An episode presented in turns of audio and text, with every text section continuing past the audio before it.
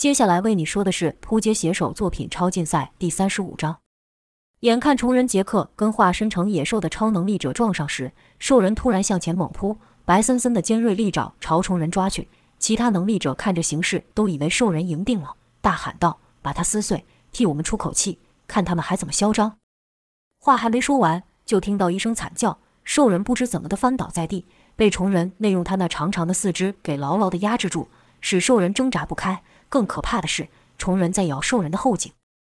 其他能力者见状，立刻先是一愣，而后才想到要救他。有人使念力移动物体去，有人则是直接朝他们扑去，想将虫人给打退。眼看重物袭来，几道黑影像鞭子一样扫出，就听锵锵的金属声响发出，重物居然被弹开了。紧接着，那毒蛇化的能力者张开大口，朝虫人的后颈咬去，咔的一下咬了个空。虫人不知道用什么方法离开了原地，他的嘴里还叼着那个兽人。兽人此刻已经没有知觉了。全身瘫软的半空中摇晃，蛇男惊道：“这是什么能力？”后面几个能力者则是惊道：“看他的身体，原来虫人的身体也产生了变化。他的四肢此刻不光是长而已，还变得极度粗糙，像是昆虫的甲壳一样。虫人的身体在灯光照射下反射出淡淡的荧光。”一旁观战的塞巴斯汀看到此情况也是好奇，直接向虫人问道：“这是什么能力？怎么一瞬间你的速度跟力量都增强了数倍？”虫人说道：“主人，你知道这世界上什么动物的身体机能是最强的吗？”此刻他所发出的声音带着快速的震动，好像不是从喉咙发出一般。塞巴斯汀回道：“当然是食物链的顶端，路上的狮子或海底的鲨鱼。”虫人摇了摇头，说道：“大家都忽略了昆虫的力量，昆虫才是这世上最强的。跳蚤的跳跃高度可以达到身高的五十倍，人类最多就是两到三倍。”甲虫可以搬动比自身体重重上八百倍以上的物体，人类最多也只能举起自身体重的三倍。皮肤的坚硬度就更不用说了，比人类强上不知道几万倍。我的能力就是将自己的身体昆虫化，当虫子的体型变得和人类一样的时候，还有什么动物是我的对手呢？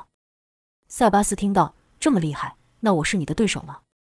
虫人道：“我刚才说的只是和一般的人类相比，而不是已经超越人类的你。”塞巴斯汀这才满意的点了点头。虫人说话的时候，就把兽人给丢到了地上。蛇男问道：“他死了吗？”虫人冷笑几声后说道：“虫子的毒性可不是一般人受得了的，但我已经尽量克制了。”蛇男道：“放屁！”虫人道：“你想试试吗？”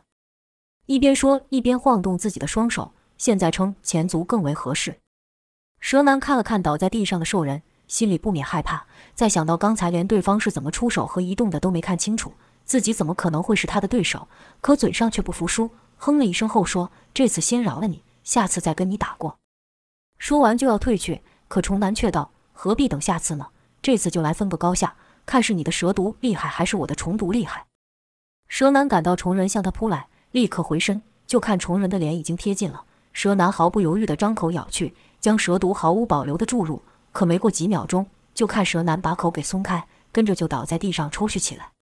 虫人满意的笑了起来，说道：“看来还是我的虫毒厉害。”可刚笑没多久，整个人就像石雕般直挺挺的倒在地上，正好跟倒在地上的蛇男面对面。虫人道：“你的蛇毒也不算太差。”塞巴斯听问：“你还活的了吗？”虫人道：“这点毒性还不够毒死我，至于他呢，我就不好说。”这场比试结果很明显。摩根所带来的能力者大胜，原本跟着塞巴斯汀的这些人，这些人眼看大势已去，便问塞巴斯汀：“你打算怎么处理我们？”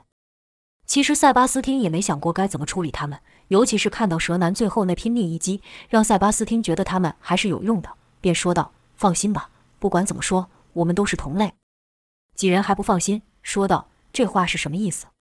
塞巴斯汀就看向摩根，摩根会意便道：“主人好心要放过你们，留你们性命。”一人指着兽人跟蛇男问道：“那他们呢？”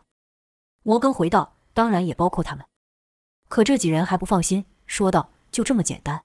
我们明显输了，但你们却放过我们。”摩根道：“按照我原本的想法，你们确实都得死。是主人念你们是同类才饶了你们。记住，你们的命是主人的。”说完后，摩根拍了拍手，立刻有人带着担架进来，将倒下的人给抬了上去。摩根道：“接下来我们要讨论事情，没你们的事。”你们就跟他们一起离开吧。听这口气，是已经把这几人当成一般手下命令了。几人都在心里骂道：“你这只恶心的哈巴狗，前一阵子还对我们客气得很，现在居然敢对我们这样说话。你以为你找来这些人，自己也成了能力者吗？你不过是个普通人，我举手之间就能取你性命。但心有不甘又如何？看到摩根身边站的那几人，不说别的，光是坦克一人就足以把他们给全灭了。只能听话的离开。摩根自然是看到了这几人眼中的恨意，但他不在乎，在他心中，除了塞巴斯汀外，其他都不重要，甚至是自己的性命。待这些人离开后，摩根便对坦克等人说：“刚才只是牛刀小事，让主人知道你们的实力而已。我们的对手可比那些人厉害得多。”坦克道：“你说过是一个叫做向武的家伙，他真的有这么厉害吗？他比你还厉害吗？”坦克这话直接对塞巴斯汀说，就看塞巴斯汀运起了能力，滋滋的刺耳变声响起，从位子上飞了起来，缓缓地落在坦克的面前，说道：“问得好，我也想知道这问题的答案。”塞巴斯汀的能力使出来，先不说威力，光是闪电滋滋的环绕在身旁，那视觉效果就够惊人的。大块头坦克看了，心里也忍不住道：“看起来比电视上还要厉害，不知道我这副身子能不能挡住他的攻击。”塞巴斯汀继续说。把你们找来就是为了对付向武他身边的人。坦克说：“他身边的人，这话是什么意思？直接对付向武不就好了？”塞巴斯听到：“向武是我的，谁都不能和我抢。”坦克听完后，把嘴撅了起来，一副不甘愿的样子。摩根这时站出来说：“向武身旁还有不少厉害的能力者，绝对能满足你。”坦克睁大眼问：“真的吗？”摩根道：“就我所知，向武的身边有一个能将身体钻石化的人。”不知道他的身体跟你比起来如何？梅林的资讯是从塞巴斯汀口中得知的。摩根不知道梅林现在没和向武在一起。坦克听了后，将双手互打，发出砰的一声闷响，说道：“钻石是吧？听起来挺值钱的。看我把他的身体给打碎，拿去卖了。”摩根继续说：“还有叫做一个速度极快的人，叫做卢卡斯虫人，他可以当你的对手。”原本中毒倒在地上的虫人，在医护人员注入解毒剂后，已经可以坐起来了。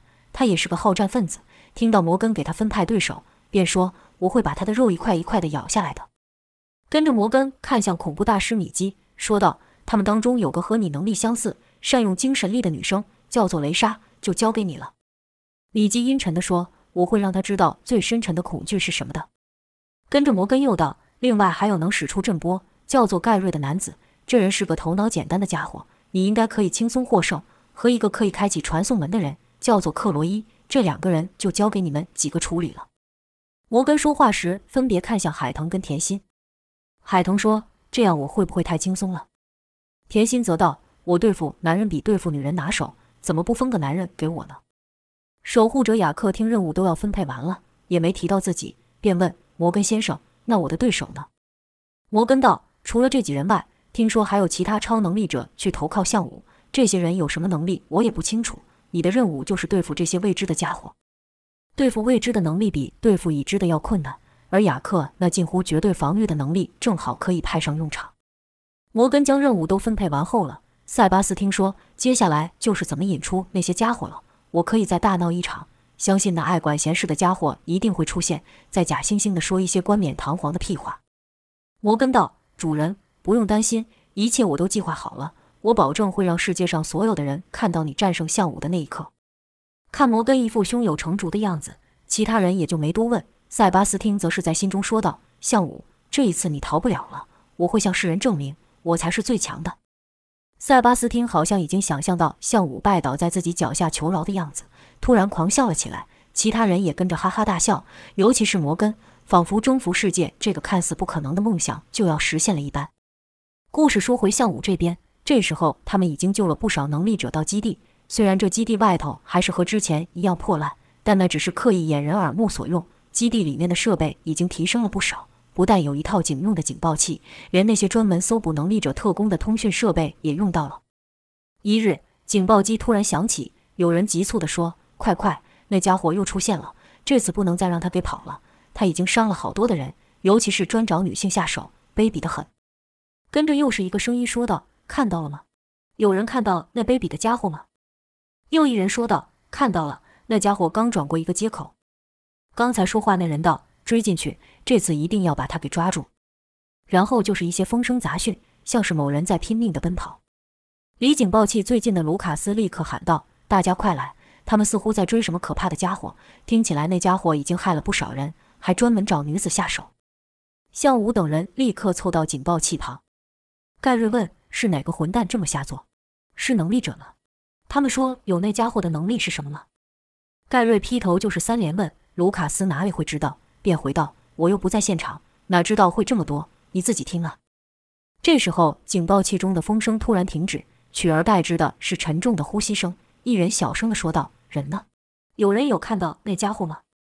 另一人回道：“没有啊。”前一人道：“分头追去。”说完，又是一阵急促的跑步声，像是两人分开行动了。可刚跑没多久，就听到一声怪叫。那人赶紧喊道：“怎么了？出什么事了？你看到他了吗？”同伴回道：“怪怪物。”说话的声音甚是小声，像是怕被怪物给听到一样。那人问道：“那家伙是能力者？”这可不是我们能对付的。你人在哪里？同伴便报了地址。那人说道：“你先躲起来，别让怪物给发现了。我这就通报专门抓怪物的特工队来。”同伴道：“这还要你说？我可不想死。”可刚说完这句话，耳机就传来一个声音，是一个男子的声音，说道：“我就感觉有老鼠在跟着我，可回头几次又没看到。原来你躲在这里啊？怎么样？躲猫猫好玩吗？”同伴尖叫道：“别过来！你这怪物，走开！”走开呀！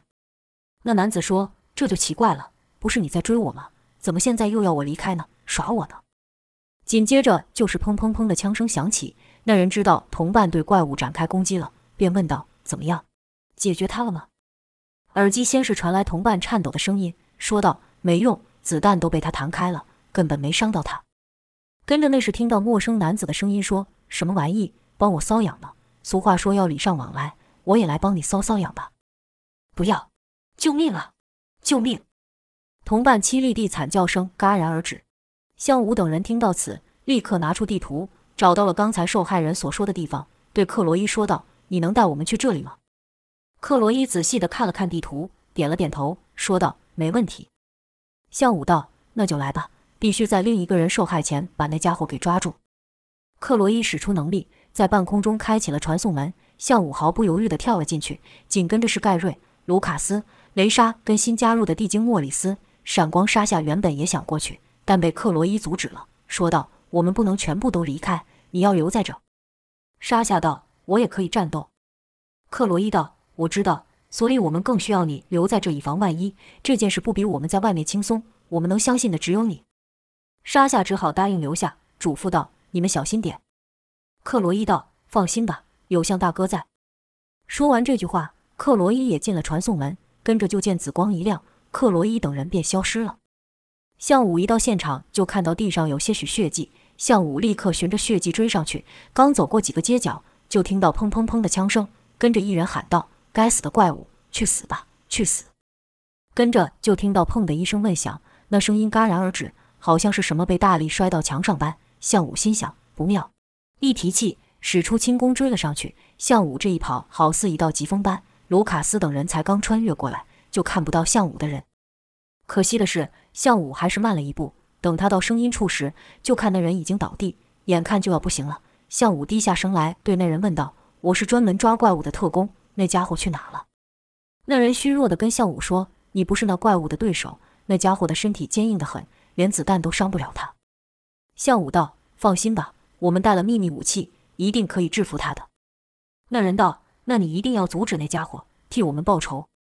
那人吃力地朝一个方向比去。向武道：“我会的。”可那人已经听不到向武说的话了。向武轻叹了一口气，便朝那人所比的方向追去。没走多久，就听到一女子的尖叫声，可那声音很快就消失了，像是被捂住嘴一样。可来不及了，被向武已经听到了。向武暗道：“这次绝不能让你再害人了。”声音离向武所在的地方不远，很快的向武就找到了。眼前是一个美丽的女子，被一个长手长脚的人给掐住脸，高举在半空中，且那人正张开嘴巴，露出尖锐的牙齿，看这样子是想活生生的把那女的给吃了。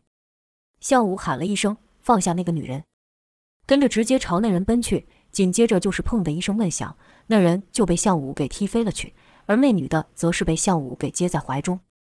向武刚才踢那怪人的时候，就如踢到什么盔甲般，心想这么硬，难怪寻常子弹伤不了他。那长手脚的人正是虫人杰克。杰克中了项武这一脚也不好受，感到内脏好像都要破了，心想这叫项武的比传闻中还要厉害。尽管我早就重化了，还是受不了。但他的任务还没结束，就看杰克站了起来，说道：“金芒管闲事的人还真不少，看样子你也不是正常人。你要喜欢那女的，让给你就是了。我还有大把的库存可享用。”说完就朝一巨大的建筑物跑去。项武低头对那女的说：“你没事吧？”那女的因为惊吓过度，只能结巴地说：“那那是什么东西？是人们说的怪物吗？”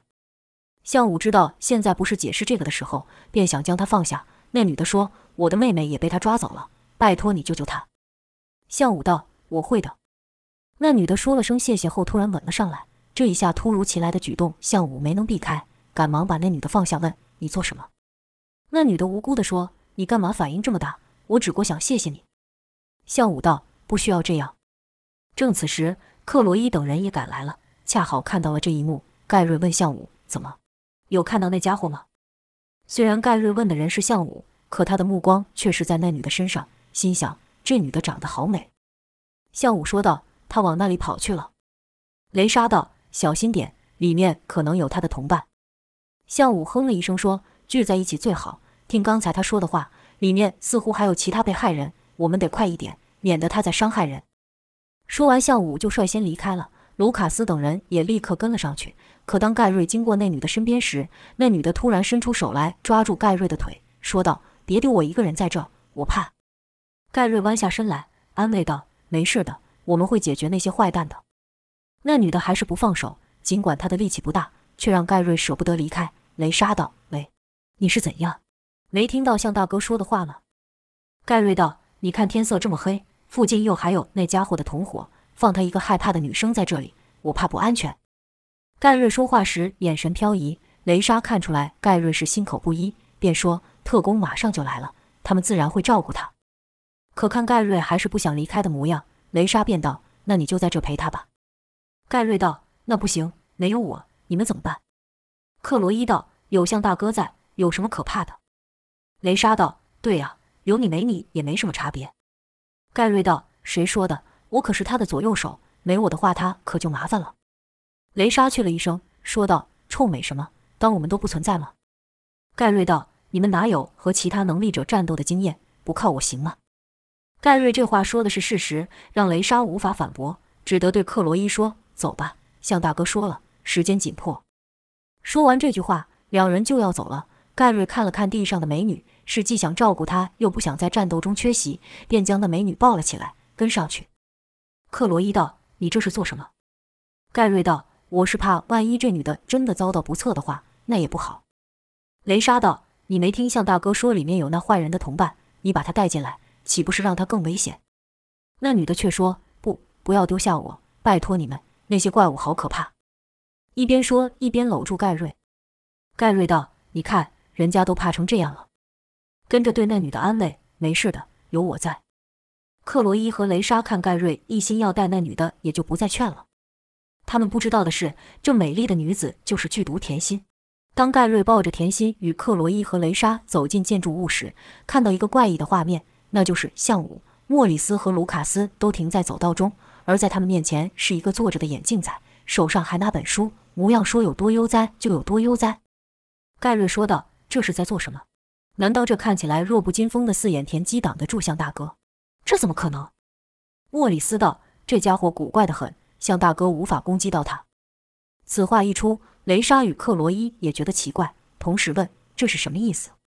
莫里斯抓了抓头，似乎在想该怎么说刚才的事情。嘴巴较快的卢卡斯补充道：“刚才我们也没把那家伙放在眼里，想要直接越过他去追那凶手，可一靠近他就好像陷入了水中，是寸步难行，连呼吸都很难。”盖瑞道：“那又怎样？看他的模样，向大哥一拳就能把他打倒了。”莫里斯接着说道。这就是怪异的地方，连向大哥也打不到他。盖瑞道：“打不到他？你们在说什么瞎话？他不就坐在那吗？”几人说话时刻，克罗伊也仔细地打量那人，说道：“你们说，这人在我们面前居然还能这么气定神闲，八成是和那凶手一伙的。”雷莎则是说：“这人肯定也是能力者，而且他的能力还非常特殊。”盖瑞不信，他怎么看都不觉得那人有什么厉害的，便说：“去看你们怕的，不就是个书呆子吗？”看我把他从椅子上拖下来，还怎么悠哉？说罢就朝那人冲去。向武喊道：“没用的，别靠近他。”可盖瑞不听。前文说过，盖瑞以前是个街头小混混，最爱欺负这种看起来乖乖的书呆子。盖瑞冲到那人三公尺前，喝道：“敢在我面前装模作样，欠打！”这个死字刚说出口，那人眼睛一亮，抬头朝盖瑞看去。就这一眼，盖瑞就觉得自己好像突然自己掉入了海中一样，脚不但踩不到实地，连呼吸也觉得困难。这时，那人终于开口说话了，就听他说：“不要动不动就要打人嘛，这世界需要少一点的暴力，多一点的包容。”你说是不是？那人说话时，盖瑞不断的挣扎，看那脸色好像就要没气了。向武说道：“放了他。”那人道：“这人太粗鲁了，我这是在教他基本的礼貌。”向武又说了一次：“放了他。”语气和刚才明显不同。那人看了看向武，说：“他气势不错，但在我看来，我也没什么大不了。”跟着走到盖瑞面前，轻推了一把，摇了摇头说：“算了，看你这样子就没读过什么书，我原谅你的无礼。”盖瑞就感觉一股大力将他往后推，整个人往后飞去，倒在地上，不断的呕吐，好像要把刚才喝入的水都吐出来一样。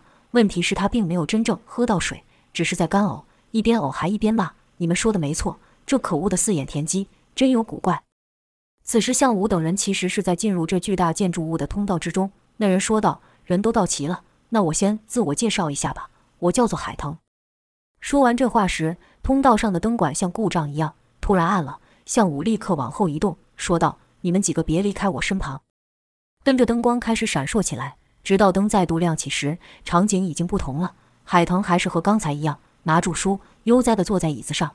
可是他们已经不在走道里，虽然脚还像是踩在地上，可那地却是黑色的。往后看去，也是一片黑。在这片黑暗空间中，他们所能看见的，只有眼前的海腾与头上的灯光。卢卡斯忍不住问：“这这是怎么回事？”向武则是对海腾说：“这就是你的能力吧，创造出某种类似结界的空间。”海腾却说：“猜错了，我可做不到这种事。”话刚说完，就听盖瑞喊道：“不见了，不见了！”莫里斯问道：“什么不见了？”盖瑞道：“刚才那女的呀，一定这家伙搞的鬼，趁刚才没灯的时候把她给抓走了。听说那怪物专门对女人下手，不妙啊！”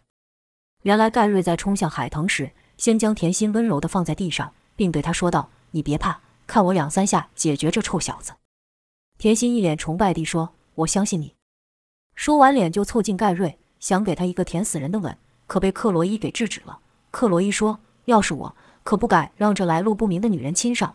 这女的估计是有什么奇怪的癖好，看谁都要亲上一口。”盖瑞瞪了一眼克罗伊，心里暗骂：“多话。”又对甜心说了声：“放心吧。”之后就朝海棠冲去，没想到一下子就被制服了。紧接着灯光一暗，等灯恢复正常时，甜心这人已经不见了。不知道是女人的第六感，还是因为刚才看到甜心亲向武，克罗伊跟雷莎一看到甜心就觉得需要提防她。雷莎对盖瑞道：“现在都自身难保了，哪有心思再管他？”几人说话的时候，海腾将书合了起来，对他们说道：“想必你们就是卢卡斯、盖瑞、梅林、雷莎和克罗伊吧？”卢卡斯说道：“你到底是什么人？怎么知道我们？”海腾道：“我不仅仅是知道你们的名字，还知道你们每个人的能力。你的能力是快速移动，对吧？”跟着海腾就一一将其他人的能力说了出来。